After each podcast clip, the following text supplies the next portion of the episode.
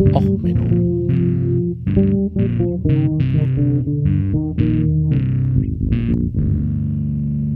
Der inkompetente Podcast über Dinge aus Militär, Technik und Computer, die so richtig in die Hose gingen. Herzlich willkommen zu Och Menno, dem Podcast für alles, was in Militärtechnik und sonst wo so richtig in die Hose geht. Ja, heute mit der Folge Gimme Chocolate. Ja, hatten wir das nicht schon mal? Genau, Gimme Chocolate, mehr Nahrungsmittelmythen.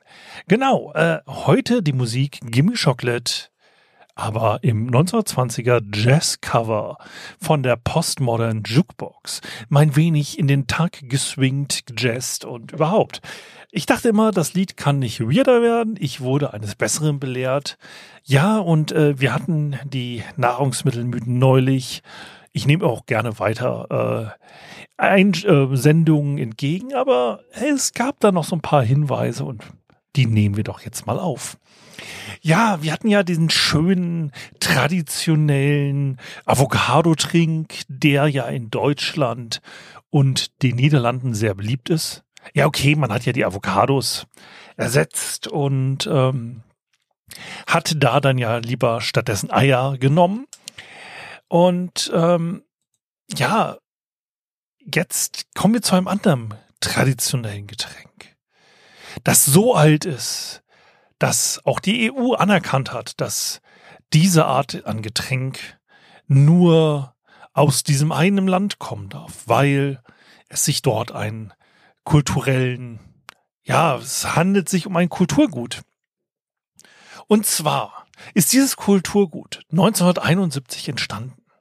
Und zwar saßen in einer Marketingagentur, mehrere Consultants zusammen, David Gluckman, Hugh Seymour Davids und Mac McPherson.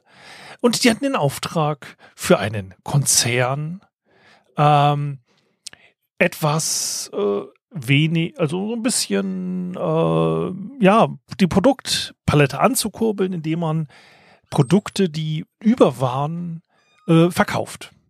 Also das eine Produkt, das über war, war billiger Fusel. Also einfach ausgedrückt, ähm, man hatte zu viel irischen Whisky über. Irischer Whisky, ähm, wissen die meisten, ist ja kein ähm, Single Malt, der aus einer Destille kommt, gerne, sondern es ist so, es wird denn gerne geblendet, Blended Malt. Ähm, und ähm, ja, die Destillerie ähm, äh, Distillers in Winters äh, und so, die hatten einfach ein äh, mehrere, in dem Konzern mehrere Distillen, die einfach kein Geld abwurfen. So, und es war halt einfach so, dass man nur so und so viel irischen Whisky auf den Markt bringen konnte, gerade wenn man ähm, äh, ein Konzern ist, der jetzt gerade in England tätig ist. Und ähm, ja, das war das eine Produkt. Das andere Produkt das waren diese dummen Hipster-Bräute, also 1971, wahrscheinlich Hippie-Bräute, die jetzt anfingen, statt Vollmilch fettreduzierte Milch zu trinken. Jetzt hatte man äh, das Problem, dass auch Grand Metropolitan hatte mehrere ähm, ja, Molkereien und die hatten ein Problem. Jetzt, wo man fettreduzierte Milch äh, herstellt, dann hat man ähm, ja Sahne über. Im Endeffekt Milchfett. Jetzt kann man da zwei Sachen mitmachen. Entweder man stellt Butter her oder man findet einen Absatzmarkt für Sahne. Und saßen die Jungs zusammen in ihrer Werbeagentur und dachten sich so, hm, was machen wir denn?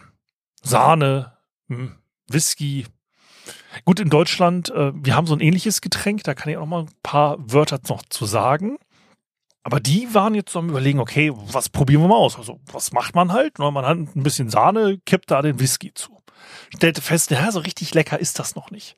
So richtig, äh, so richtig die Gewinnidee ist es noch nicht, aber was hat man halt auch in so einer typischen Firmenküche rumstehen? Genau, Nesquik-Pulver, also äh, von Nestle. Ne, so Kakaopulver, so, ne, um sich mal ein Kakaochen zu machen. Haben sie das noch reingerührt, haben festgestellt, oh, so mit Schokosahne schmeckt so ein Whisky schon kann man schon trinken. Oder wie sie es genannt haben, didn't taste punishing. Also es schmeckte nicht äh, bestrafend. Ähm, okay, um, da haben wir ein Getränk. So, jetzt haben wir in, in England ein Getränk entwickelt, das äh, die beiden Hauptanforderungen erfüllt, nämlich irischen Whisky loswerden und äh, Sahne loswerden. Jetzt haben sie halt äh, dann das 1971 entwickelt und haben dann weiter rumprobiert. Wie gesagt, angeblich sind da heutzutage auch noch Kräuter drin. Ne? Das, das ist was Besonderes. Aber so, jetzt hat man sich gesagt, okay, wir brauchen da jetzt noch einen schönen, sowas, dass das traditionell wirkt. Wir machen eine schöne schwarze Flasche, machen ein schönes Logo und The Baileys. Baileys, Baileys. Ähm, ja, da gab es nämlich eigentlich einen Laden, nämlich The Baileys Hotel in London. Ähm, ja, ist, man merkt, es ist traditionell irisch. Das Hotel Baileys ist halt ein relativ bekanntes Hotel gewesen, einen Schriftzug und so. Und dann hat man ein R.I. Bailey entwickelt. Und ähm, das Bailey selber, das ähm, war ein äh, Restaurant in äh, Irland. Das hat dann die Lizenz gegeben und das dann angeblich eine Origin Story und so. Da hat man denen dann halt einfach Geld gegeben äh, und hat dann Baileys äh, Original Irish Cream auf die Flasche gedruckt. So, und das wird heute noch genauso hergestellt. Man nimmt ein wenig Sahne, man nimmt einen Emulgator aus schönem Pflanzenfett und kippt dann irischen Whisky, also mit diesem Pflanzenfett und Sahne zusammen und haut dann halt noch ein äh, extra speziell geheim gehaltenes, also nicht mehr Nesquik, äh, dazu äh, und macht angeblich jetzt noch ein mit Kräutern rum und hat dann ein Getränk. Ähm, das ist dann übrigens ähm, auch nach ähm, ja, Irland verlegt worden, weil die irische äh, Regierung dann einen äh, entsprechenden Steuernachlass gegeben hat und damit ist die Produktion dann nach Irland verlegt worden und damit ist die traditionelle irische, der irische Kaffee-Whisky-Likör entstanden. Ähm, ja, es gab dann noch Versuche, Premium-Versionen davon zu machen mit echter belgischer Schokolade und so. Ähm, Gibt es immer wieder mal Sondereditionen. Aber ähm, wie gesagt, Baileys, der traditionelle irische, das irische Getränk, wurde eigentlich ähm, ja, in England entwickelt und ähm, ja, wurde dann eigentlich produziert, um ein wenig dafür zu sorgen, dass man ein wenig mehr äh, gewisse Sachen absetzen kann. Ähm, ich hatte das letzte Mal, glaube ich, vergessen zu erzählen, wir, man hat ja auch so diese Überlegungen gehabt bei anderen Geschichten, nämlich zum Beispiel, um mehr Orangensaft loszuwerden. Ja, um mehr Orangensaft loszuwerden, hat man halt, hat man nämlich angefangen, äh, den Verbrauch von Orangen äh, hochzudrücken. Und das hat man gemacht, indem man gesagt hat, hey, wir nehmen den Albert Lesker, einen berühmten Werbeexperten, und der hat Werbung dafür gemacht, dass wie gesagt, Orangensaft zum Frühstück, so was absolut Geniales ist. Ähm, er hatte auch Werbung dazu gemacht, äh, wie man halt, äh, dass Frauen öfters rauchen soll und äh, äh ähnliche Werbegeschichten. Ne? Also, ähm, der hat halt auch das Frühstück äh, revolutioniert, äh, zusammen mit Edward, äh, wie ist der gute Mensch? Edward Barney, weil der hat nämlich im Auftrag von einem Schinkenwerk dafür gesorgt, dass äh, ein herzhaftes Frühstück als guter Start in den Tag gepriesen wurde. Also somit dieses typisch amerikanische äh, Frühstück, gebackenen Schinken, äh, Orangensaft dazu. Ja, gratuliere, das ist eine Marketinggeschichte. Ähm, ich wollte hier noch mal kurz was zu sagen aus der Version, äh, wir haben ein wenig Kakaogetränk mit Alkohol. Im Deutschen die sogenannte Tote Tante oder Lumumba, also ein Kakao mit Sahne und äh, Rum. Äh, Lumumba ist übrigens der Name eines wichtigen afrikanischen äh, äh, quasi Politikers, der den äh, Kongo in die Unabhängigkeit getrieben hat oder äh, geführt hat und äh, dazu im, zum Dank vom belgischen Politiker, äh, politischen, vom König auch ermordet lassen wurde. Das ist ein Satz, ich hab's gerade wieder mit der deutschen Sprache. Aber auf jeden Fall, ja, wie gesagt, ne, wir ehren einen der größten Bürgerrechtler des afrikanischen Kontinents damit, dass wir ein Getränk nach ihm benennen. Ähm, naja, gut. Ähm, Aber wie gesagt, dieses Marketingzeug hat auch einige andere interessante Auswirkungen. Also wie gesagt, die Firma Beach Nut, äh, die auch, äh, wie gesagt, für Schinkenherstellung da waren, die sind auch diejenigen, die dafür gesorgt haben, dass jetzt halt zum Frühstück Schinken dazu gehört.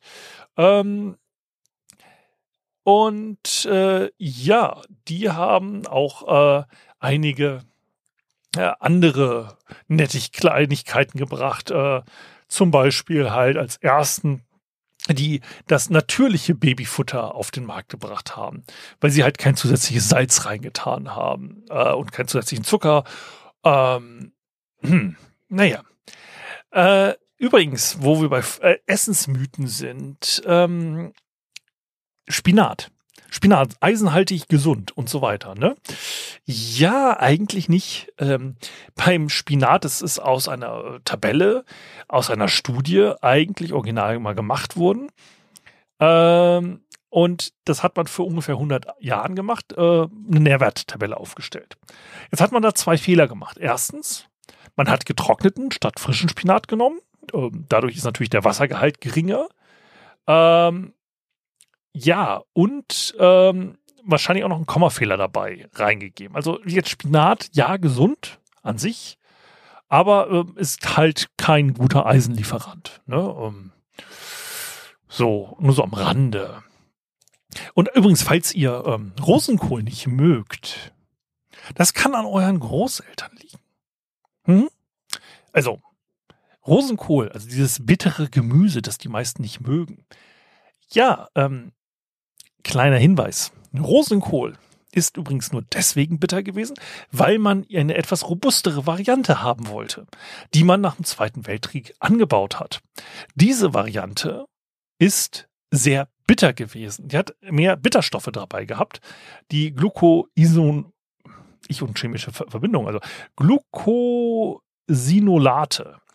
Ähm, die Version ähm, hat sich halt ausgebreitet im Heimgartenbereich, weil sie robuster war als die anderen gezüchteten Sorten.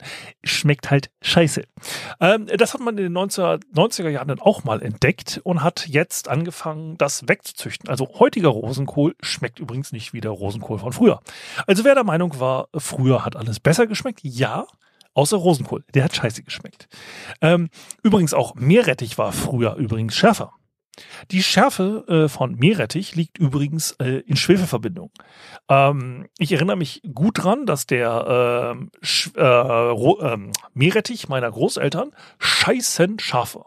Lag aber auch daran, dass die ungefähr 100 Meter von einem Schwefelwerk entfernt gewohnt haben und äh, ich als Kind auch gerne mal mit Schwarzpulver experimentiert habe mit den Schwefelbrocken, die bei meinen Großeltern so im Garten rumlagen. Also ähm, ja, Schwefel macht äh, Rosenkohl, äh, nicht Rosenkohl, macht Meerrettich ordentlich scharf. Ist übrigens das Problem, dass man heutzutage teilweise Schwefel künstlich zufügen muss. Also wer selber mal Meerrettich im Garten ziehen will, ähm, durch die mangelnde Luftverschmutzung und den geringen Schwefelgehalt, der heutzutage im Regen runtergeht, so dieser saure Regen und so, ist Meerrettich gar nicht mehr so scharf wie früher. Also Rosenkohl ist nicht mehr so bitter wie früher und Meerrettich nicht mehr so scharf wie früher. Das ist scheiß, scheiß, scheiß neuen Generation. Nix ist mehr so, wie es früher war. Ne? Äh, ja, also somit zu so ein paar kleinen Lebensmittelmythen. Ähm, ja, am Rande, ich hoffe, es hat euch diesmal gemundet wieder. Und äh, ja, wenn es euch gefallen hat, dann wie immer gern positives Feedback hinterlassen. Die entsprechenden äh, Links findet ihr an den üblichen Stellen. Und wenn euch es nicht gefallen hat, ja, dann sendet doch mal ein bisschen Rosenkohl zu einem eurer Feinde. Ähm, ja, bis dann, esst weiterhin gesund und wir hören uns. Bis zum nächsten Mal. Ciao, ciao, euer Sven.